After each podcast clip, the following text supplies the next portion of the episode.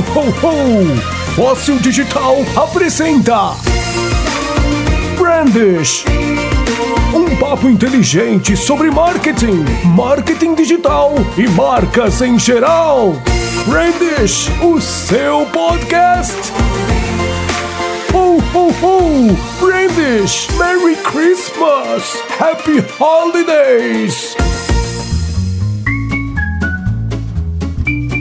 Sejam todos bem-vindos, começando mais um Branch na reta final de 2020, esse ano infernal que não acaba nunca. A gente está aí chegando no talvez penúltimo programa, acredito. Talvez tenhamos mais um aí ou dois. É, meu nome é Diego de Matia, eu estou falando direto de Curitiba no momento. E quem é que tá aqui comigo? Aqui quem fala é Bruno Bonamigo, da costa oeste do Canadá, na cidade de Vancouver, já adiantando que esse é o último programa, meu cara. Vamos nos dar, nos dar ah, férias, né? Pô, faz favor, cara. Férias para os seus pés. E outra, a gente já gravou o programa com a Flávia do Burger King, que supostamente era para ser hoje, né? Mas, cara, ficou tão bom o programa tão bom, mas tão bom, que a gente resolveu jogar para a primeira edição da temporada 3, que começa agora no início de 2021, né, meu cara? Entrevista fora de série, cara, é fantástica. Inclusive a gente é, separou a entrevista em dois programas. Isso aí. É porque ficou muito bom, então a gente fez dois programas. O papo fluiu tanto que teve muito conteúdo aí para trazer para vocês, ouvintes, e ficou sensacional a conversa, né, cara? Não, cara, e fantástico escutar uma, uma pessoa aí com, com a nossa idade, que tá num cargo super alto dentro de uma grande companhia aí, que é o Burger King, né? Uma companhia global aí que tá em todos os cantos do, do planeta. É bacana ouvir as ideias, ouvir a carreira. Então, assim, quem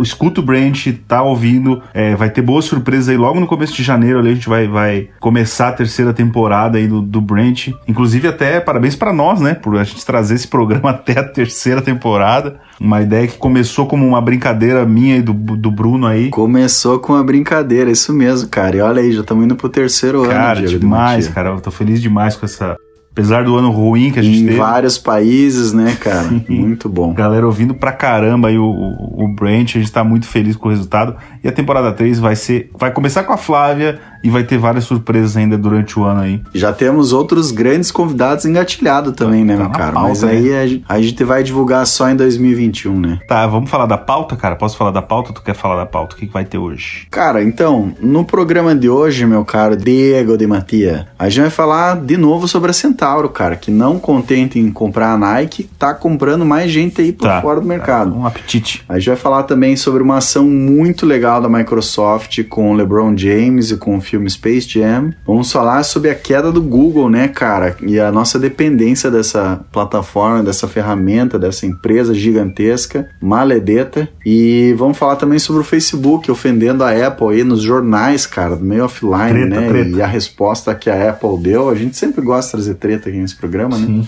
Vamos falar sobre o cara que hackeou o Twitter do Trump. Cara, assim é bizarro. E vamos trazer a senha que o Trump usava, né, cara? E por fim a gente vai falar sobre a nova marca, o novo nome da Fox. Ho, ho! Brandish! Cara, eu vou falar então da Dona Centauro. A gente falou do, dos dois programas atrás, talvez no último programa, não tô lembrado. É, a Centauro comprou a Nike, né? Pra quem não, não, escutou o programa que a gente falou. Nike Brasil. A Nike né? Brasil, exatamente. Então toda a distribuição, os produtos, o próprio o site oficial, as lojas oficiais da Nike do Brasil passam a ser da Centauro. Então é uma, é uma operação da Centauro. Nada muda, a marca vai continuar Nike e tudo, mas quem vai estar tá operando é a Centauro aí, né? E eles anunciaram, cara, logo depois da compra da Nike, a compra da produtora do Desimpedidos, né? Que para quem não sabe aí o Desimpedidos é um canal super forte na área de esportes, então faz todo sentido pro negócio deles. Foi uma, um negócio na faixa dos 60 milhões. O, a produtora do Desimpedidos, na verdade, ela que se chama NWB, ela tem mais de 80 canais e 1.9 bilhões de visualizações no YouTube, cara. E eles têm canais sobre diversos esportes, sobre e-sports também também, né? Esportes de, de games, como a gente chama, né? Por exemplo, Acelerados, que é um canal também de, de esportes de, de automobilismo, Fatality e vários outros canais. É, os caras são um produtor de conteúdo gigantesco no Brasil, né, cara? Eles têm 73 milhões de seguidores no YouTube e mais de 81 milhões no Instagram, né? Sim. né? Eles fazem uma média de 150 vídeos por semana. Meu, É assim, caneca. insano, insano. A produção dos caras é muito grande, cara. A gente, para gravar um brand por semana, já se peida.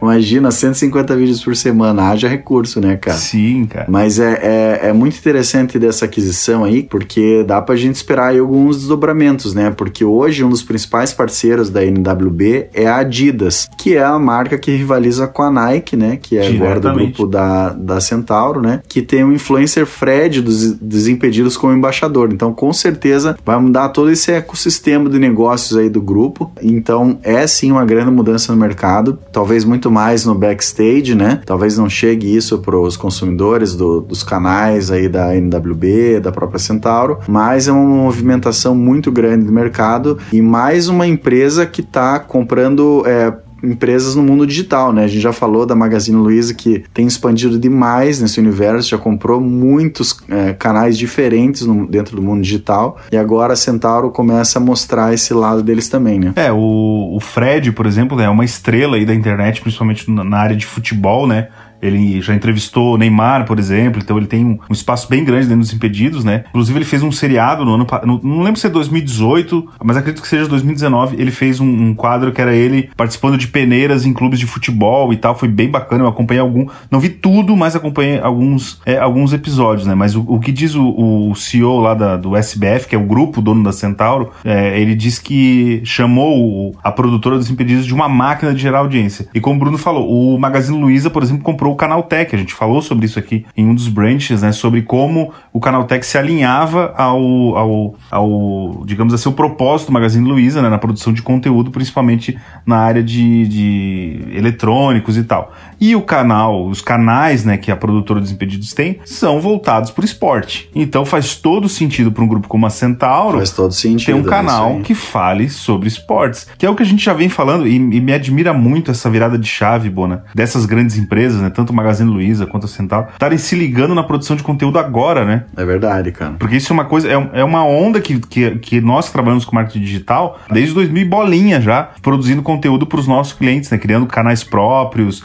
né, de disseminação de, de conteúdo e, e, áreas de clientes para comentários e reviews e tudo mais. A sensação que eu tenho é que os caras queriam se preparar muito bem, sabe? Foi muito planejado, assim. Não parece que é uma coisa, ah, putz, vamos comprar esse canal agora, sabe? Então, Mas me pareceu, meu... né?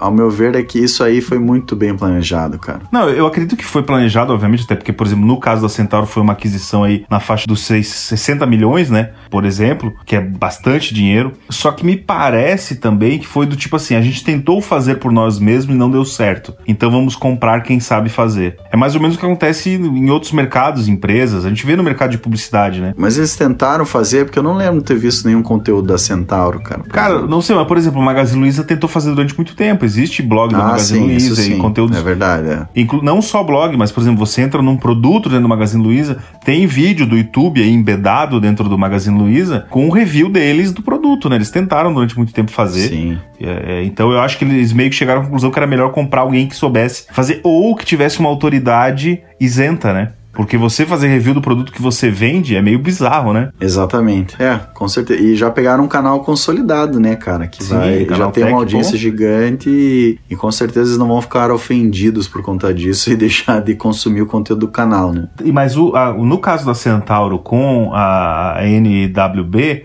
eles não são um canal de review, né? O canal Tech, o canal Tech tinha uma vibe também de jornalismo, de Tutorial, né? Total. É, mas tinha vários tutoriais e vários reviews. No caso da NWB, não tem. O Desimpedidos, por exemplo, não é um canal de review. Né? É um canal de sketches, de, de, de conteúdo voltado a futebol, a esportes. Eu vi, inclusive, esses dias um, um, vídeo do Fred com a sua namorada, com o Castanhari, que é o cara que produz aquele seriado é, de curiosidades lá do, do mundo científico na Netflix, e a Nive, que é uma da maior streaming do Brasil, né? Ela é apresentadora e tal, maior streaming game do Brasil, num vídeo lá numa disputa de FIFA e tal. É uma brincadeira, digamos assim, uma sketch de brincadeira entre eles jogando FIFA e com vários desafios e tal, que o Fred produz pro canal dos Impedidos. É, então eles vão fazer product placement, eu acho, né? É, colocar a marca lá do jeito que. É, para aparecer para essa audiência gigantesca que eles têm, né? Então é basicamente isso.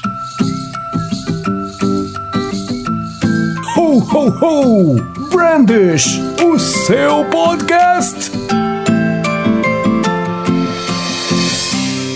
Vamos em frente, meu caro? Cara, então, seguinte, uma parceria sensacional aqui da Microsoft com a Warner Bros com, e com o LeBron James, né, o jogador de basquete aí, e com o Pernalonga, né, o personagem dos Looney Tunes. E a ideia dessa parceria, cara, é empoderar uma nova geração de desenvolvedores, cara. Basicamente, a Microsoft vai lançar alguns cursos aí na área de desenvolvimento né, e programação e eles querem trazer novos talentos, né? Então essa parceria aí, cara, tem até um vídeo do, do LeBron que faz a, a chamada para é um concurso na verdade que eles estão criando, né, para atrair alguns jovens é, a partir dos 14 anos, né, que vai estar disponível agora no dia 30 de dezembro. Então notícia fresquinha é essa. Eles podem se inscrever nesse concurso porque como a gente já comentou inclusive no outro Brandish, o LeBron James ele vai participar do novo filme do Space Jam, que foi um filme sensacional com Michael Jordan na década de 90, que ele jogava no time dos Looney Tunes, né, com Pernalonga, Patolino, etc. E agora nessa versão vai ser o LeBron James que vai jogar, né? Então, eles estão convidando as pessoas para participarem desse concurso que tem a ver com a programação do jogo Space Jam pro Xbox. Então, tem o site oficial que a gente até pode jogar no, no nosso grupo lá no Facebook também, que as pessoas podem se cadastrar. Pra quem não sabe, né? A gente tem. Isso mesmo. E, cara, a premiação é fantástica, cara, porque além de você conseguir né, acesso a esses é, workshops é, específicos de, de programação e códigos da Microsoft, os vencedores aí vão ter alguns perks, né, que a gente chama, que vai ganhar merchandise da Nike, da, do LeBron James, alguns pacotes VIP, vão ganhar ainda um Xbox Series S personalizado, vão ganhar, é, por exemplo, é, uma sessão especial privada para os amigos e para a família para assistir o filme. Então, assim, uma premiação muito legal, muito atraente, cara. E claro, imagina você ser o vencedor de um concurso desse da Microsoft, cara, você tá empregado por pro resto da tua vida, né? Eu fiquei um pouco confuso só, cara, com a questão deles usarem o Space Jam, né? Porque na verdade o Pernalonga não é um personagem novo, né? Eu não sei se essa galera de 14 anos sabe quem é o Pernalonga. Posso estar equivocado aqui. Mas é que eles vão lançar o um novo filme, né, cara? E provavelmente o filme vai ter um boom. E com com filme a gente sabe que vem jogo, vem quadrinho, álbum de figurinha, vem um monte de merchandising e outras coisas. É, tem o LeBron, né? É. Tudo bem. Tudo é, bem. exato. É como a gente vê o, sei lá, os Vingadores, entendeu? Sai o filme dos Vingadores, sai jogo de videogame, sai um monte de outras mídias. Eu não e... o jogo de videogame dele, só um pouquinho. É péssimo, né? Eu, eu, eu quase comprei, mas eu vi o review e desisti. Desista, não conta. Mas é, com certeza o boom do jogo vai vir após o, o, suposto sucesso do filme. Porque o Space Jam na década de 90 foi um filme de fato que marcou uma geração, né, cara? É, mas bom, mas convenhamos, é que assim, a minha geração e a tua, Sim. a gente assistiu os desenhos do Pernalonga. Então eu sei quem é o Pernalonga. Eu sei quem são os personagens, o Papaléguas e tal, que faziam parte desse universo aí de Pernalonga. Eles sabem, velho. Essa galera de 14 anos, cara, saber quem é o Pernalonga, o LeBron James, eu tenho certeza que sabe. Cara, é igual saber música do Beatles, cara. E outra, eles, eles fizeram umas versões dessas versões porcaria agora, tudo remasterizado de desenho. Então, tipo, tem é, desde Disney, Tom e Jerry, tudo nesses gráficos novos, assim. Tudo sabe? uma bosta. Uma porcaria. Mas enfim, eles sabem quem são os personagens, né? Tipo, cara, são personagens muito famosos. Então... Mas é da Acme, essa, esses, no, esses novos aí desenhos foram feitos pela Acme. Não foram feitos pela Acme, eu não não, levo fé. Cara, a Acme é uma empresa ficcional muito famosa, né, cara? Tem tudo que é tipo de produto que você pode imaginar. Imagina comprar a Acme. Só quem tem nossa cidade pegou a referência aí. Exatamente. Se você não pegou, vá no Google e procure Acme. Você vai saber o que é. Mas enfim, cara, é, a gente trouxe a notícia porque ela envolve né, uma centena de coisas, né, de conceitos por trás. Ela tem um co-brand de algumas marcas pesadas, né, como Microsoft, Warner, o próprio LeBron James, que é uma marca, querendo ou não, né? E a ideia é de trazer criar uma nova geração de desenvolvedores, né, cara? Que é o futuro, não adianta, cara. É o mundo digital e quanto mais desenvolvedores tivermos, melhor. Cara, isso vai é, se alinha também com algumas decisões que eu vi, não só da Microsoft, o próprio Google. A gente já comentou isso também, a gente viu falando, a gente já comentou. A gente é um podcast antenado, né? A gente já comentou sobre como o Google, por exemplo, lançou diretrizes de contratação de novos funcionários que não incluíam um diploma de universidade tradicional. Você pode concorrer a ah, uma vaga no isso. Google tendo simplesmente feito cursos que eles. Isso eles pedem, Os né? cursos do Google, isso aí. É, a gente comentou mesmo. O- Se você faz os cursos do Google, lá da universidade do Google, né, você pode é, se candidatar a uma vaga sem ter estudado em Yale, em Harvard ou qualquer outra dessas universidades tradicionais. Eles não levam mais em consideração o seu currículo esse tipo de formação. E essa questão do desenvolvedor é a mesma coisa, né? Então eles estão cada vez mais cedo recrutando pessoas, porque o futuro é dos programadores. Cara, e não só isso, né? Nesse mercado de fora do Brasil, cara, é muito difícil para as empresas é, manterem, né, cara, essa nova geração nas empresas, porque às vezes o cara fica um, dois anos e já pula para outra, né? Então, é, ao meu ver, eu acho que isso também é um esforço para reter talentos, cara, porque o cara é criado lá dentro da empresa desde novo, né? Dificilmente E sair, faz né? uma carreira, é, exato. Ele faz uma carreira lá dentro, entendeu? Então eu acho que tem esse esforço também, que é um esforço geral das empresas hoje de reter seus talentos, né? Conseguir que as pessoas de fato vistam a camisa e fiquem na empresa. Mas já que a gente tá falando do Google, cara, me conta aí o que aconteceu. O Google ficou fora do ar por 45 minutos e o mundo virou um caos. Sim, cara, exatamente. Foi na segunda-feira, né? Agora, é, o Google resolveu sair do ar. E não foi só tipo a pesquisa do Google, não, saiu tudo, cara. O Drive saiu do ar, o Gmail saiu do ar, tudo que envolve a Google dependência, né? Foi esse o termo até que os estudiosos é, falaram, né? Que é a Google dependência. Acab- Acabou caindo, cara. O serviço inteiro deles caiu. A Play Store caiu, que tava tentando baixar algum software ou tava tentando jogar alguma coisa, não conseguiu. O Google Agenda caiu, o Meet caiu, o YouTube caiu. Então, cara, foi uma pane, cara, geral no serviço deles, assim. O que prejudicou uma galera. Então, é, várias empresas, cara, a gente leu depoimentos de, de executivos e tal, que tiveram que adiar é, agendas e conversas e reuniões, porque simplesmente a agenda, o Meet, tudo, tudo tinha caído, entendeu? Sim, e todo mundo trabalhando de casa, né? Imagina como é que não ficou isso, né, cara? Mas é isso que eu fiquei curioso, eu não sei se isso foi no mundo inteiro ou foi só no Brasil, cara, porque eu não, eu não vi tendo problema aqui. Cara, foi no mundo inteiro, tá? Então eu não usei o Google por em 45 minutos, cara. Cara, eles Eu tiveram tô- reportes assim, ó, tô não num f- detox digital aqui. Não foi no mundo todo, mundo todo, mas, por exemplo, tem reportes da Índia, da África do Sul, da Europa e dos Estados Unidos. O problema aconteceu nesses países ali por volta das 7 da manhã e no Brasil, no horário de Brasília, era mais ou menos 9 e meia. Então, pra nós foi pior ainda, né? Porque né, nos outros países era 7 horas da manhã. Pra nós foi em horário comercial. Ah, aqui ainda era 4 horas da manhã. cara, exatamente, exatamente. Não, mentira, tava acordando pra ir na academia, né? 4 Meu horas da manhã. Não vou nem comentar. Ah, e aqui foi por volta das nove e meia, ou seja, já tinha começado o expediente, nós estávamos em pleno horário comercial, né? Então, o que aconteceu, assim, até é difícil até de entender, mas o que acontece é que o Google ele tem um ponto alguma coisa bilhão de usuários. Sim, 1.5 bilhão. Não, não, só o Gmail. Só o Gmail. Gmail. Então, cada um desses Gmails tem um login senha. Então vocês imaginam o espaço de armazenamento que o Google possui só para gerenciar a autenticação, que é as pessoas fazendo o seu login lá nas, nas plataformas. Houve uma pane neste sistema. Então foi isso que fez com que caísse. O, o espaço para login e senha saturou. É como se você esquecesse de comprar espaço de armazenamento para o seu e-mail e você tentasse mandar um e-mail e ele voltasse. Entendeu? Foi basicamente isso que aconteceu. Eles, eles tiveram um problema interno lá, que, que eles, não, es- eles não disseram exatamente o que foi, mas a explicação foi essa. Então, basicamente, saturou lá o login e senha e, você- e ninguém conseguia logar. Então, não foi que o serviço caiu. Você simplesmente não conseguia entrar no serviço. Entendeu? O serviço não reconhecia a autenticação. Cara, o que eu achei mais maravilhoso dessa notícia, cara, foi o fato de que os funcionários do Google Brasil usaram o WhatsApp e o Facebook pra trabalhar. É, Que ironia isso, do isso é destino, uma, né, Isso é cara? uma das grandes discussões, cara, e daqui a pouco a gente vai falar é, sobre uma treta que tá rolando entre o Facebook e a Apple, que é uma discussão que a gente vem tendo a, a longo prazo, que é da gente depender de um monopólio, né? Quando você depende do monopólio, acontece esse tipo de coisa. Você, todos, a, a própria Fóssil Digital, que é a minha agência do Bruno, para quem não sabe, nós estamos uma agência de marketing digital. A gente tem, por exemplo, nossos serviços de e-mail e de armazenamento são de Google.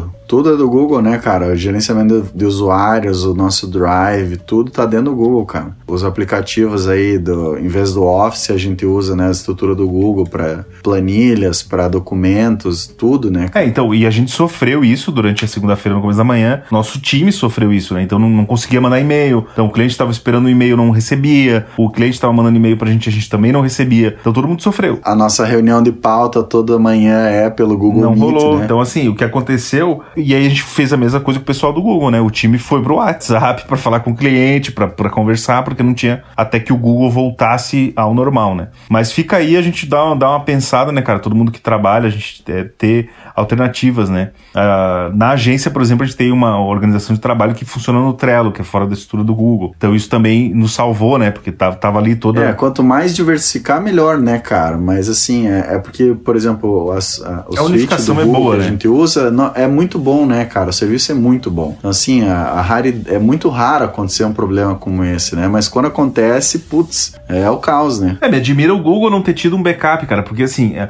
a unificação das plataformas, ela dá uma agilidade, uma dinâmica diferente pro trabalho, né, cara? Imagina você, é, a gente que tá lá, tem é, usa o Google Agenda, as nossas reuniões de pauta e as reuniões de trabalho são no Meeting. É, a gente usa o Gmail como back, é, background dos nossos e-mails. Você tem que, cada coisa dessas é um serviço diferente, tem que integrar um a um. Alguns não Pois é. conversam, outros não integram. É um saco, já, a internet já foi assim, fragmentada. né? você tinha que usar um e-mail do Outlook. No fundo, é tinha- muito mais fácil usar um só, né, cara? Sim, cara, eu me lembro da época que assim, e-mail era do Outlook, aí o, o- você fazia as suas planilhas, o seu texto, você usava o Office da Microsoft, para conversar via chat você usava o Messenger. Cara, era complicado, então é, é bem melhor. Mas daí, quando acontece uma pane dessa, você, o quanto de dinheiro que não se perdeu, né, cara? 40 segundos fora. Cara, então me conta rapidinho aí, já que a gente citou o Facebook, qual que foi a treta entre o Facebook e a Apple? Cara, essa treta tá massa. O Facebook, olha só, o Facebook pu- publicou anúncio de página inteira em diversos jornais americanos e assim, tipo, jornais grandes, New York Times pra cima, assim. Foi o New York Times, o Wall Street Journal